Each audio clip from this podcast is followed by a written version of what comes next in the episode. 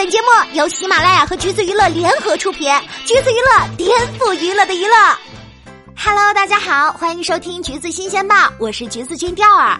之前呢，只听说过金鹰女神，在昨晚的北京国际电影节闭幕式上，又出现了一个新称呼——天坛女神佟丽娅。北京国际电影节开八届了，但是天坛女神是首次出现。作为极具古典美人气质的佟丽娅，还真是蛮适合的。大门一打开，她的造型确实惊艳了不少人。第二感觉佟丽娅真的是越来越好看了，而且是终于美而自知的感觉。最近几次的红毯造型，适合她的礼服以及自信的姿态都可以表现出来。还有春晚上的一身红裙，也是让人眼前一亮。这个越来越好的过程，还是让人蛮欣慰的。因为二零一七年初陈思诚疑似出轨事件后，大家都特别担心佟丽娅的状态，害怕她一蹶不振。但是呢，丫丫并没有，反反而更加的从容自信。她说：“我也觉得我自己从内而外的散发一个美，现在状态特别好。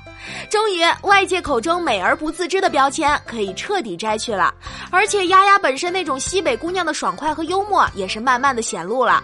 就像昨晚在北京国际电影节上，黄渤念错了她的名字，把佟丽娅念成了佟雅丽。虽然当场就改过来了，但黄渤还是觉得特别不好意思，于是专门发了一条微博致歉。丫丫用一种很幽默的方式直接化解了尴尬。他转发微博写道：“博哥，你别紧张，你只是叫出了我的曾用名，就是怕雅丽压力大才改的。”还配了一连串可爱的表情。不少人呢都赞他的高情商，说丫丫性格真好。但是第二感受到他的幽默，还是因为和雷佳音的互动。作为超时空同居的主创，两人在北京国际电影节上一起走了红毯，还因此上了热搜。当然，上热搜的话题也是很搞笑了。雷佳音、佟丽娅赶集式走红红毯，从一进场，雷佳音就特快的拎着丫丫走。要不是佟丽娅拉着，恐怕连媒体拍照的机会都不给了。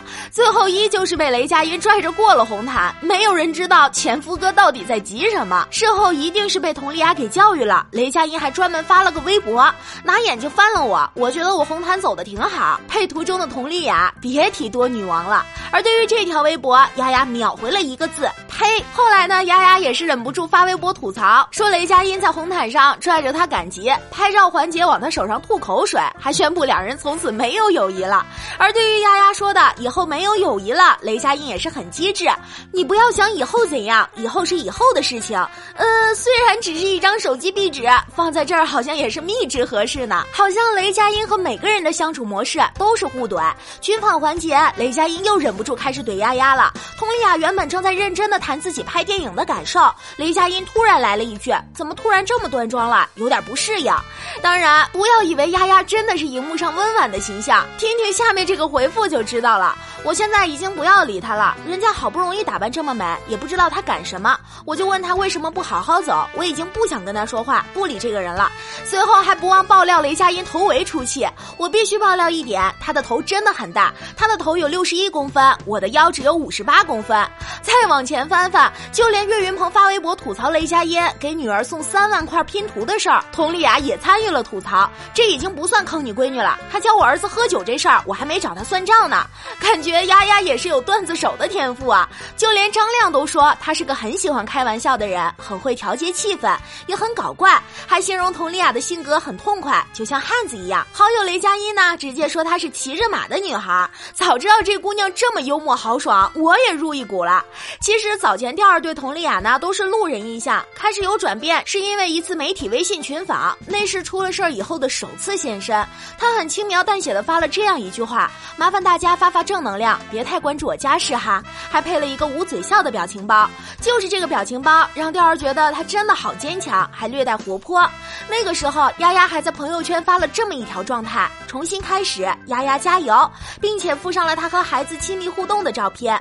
照片里有一句话。没有什么是可以击垮我的，看得出来，他并没有因为这件事受特别大的影响。元宵节的时候，还分享了大家在剧组煮汤圆的照片。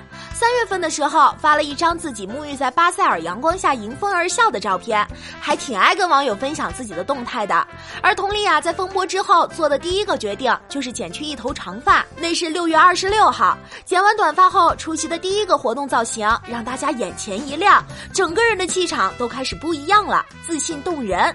她说：“我能更积极、更阳光的去面对一切，确实也做到了。”在这期间，他给自己放过假，也作为文艺志愿者去三沙岛做慰问演出，还献上了独门秘籍《新疆顶碗舞》，依旧是那个一跳舞就发光的丫丫。和陈思诚合拍《远大前程》，她也积极宣传。发布会上，短发搭配裤装亮相的佟丽娅给了大家一个惊喜，因为事先通知的时候没有说到会来。这也算是陈思诚出轨事件之后两人在公开场合的首次同框，但是没有任何尴尬之处，和老公笑着合影。聊到兴起时，还各种交换眼神，仿佛那件事从来没有发生，整个人反而更加容光焕发了。有人说佟丽娅撕去了不自信的标签，其实不然。她曾经解释过，都说我平时好像看起来很懦弱、很不自信什么的，这是之前角色带来的。以前也不愿意在大家面前说太多的话，但其实吧，他并没有过不自信，只是现在更愿意把自信的一面展现出来了。而在这个越来越好的过程中，佟丽娅对角色的选择也跟以往那些温婉的形象不同了，现在更贴近自己一点。用她自己的话来说，喜欢这些有力量。的角色，比如和张鲁一合作的《爱国者》中的女主舒洁，她文艺张扬、聪明欢脱，从红妆到戎装，在人生路上步步成长成熟，蜕变成内心强大、信念坚定的正义战士。和张亮合作的《不婚女王》亦是这样。女主何大业是一个坚强独立、有事业心、不需要用婚姻体现自己价值的新时代单身女性，同时略带点强势。还有和雷佳音合作的《超时空同居》，五月十八号就要上映了。里面的女主谷小娇也是一个新的挑战，泼辣女青年，人设偏喜剧。看了预告也是很期待的。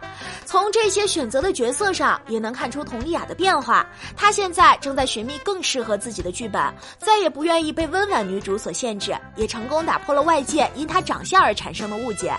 当然，一定会有人可惜她太晚才开始展现最美的自己，但她并不畏惧年龄，反而是更加享受当下这个阶段。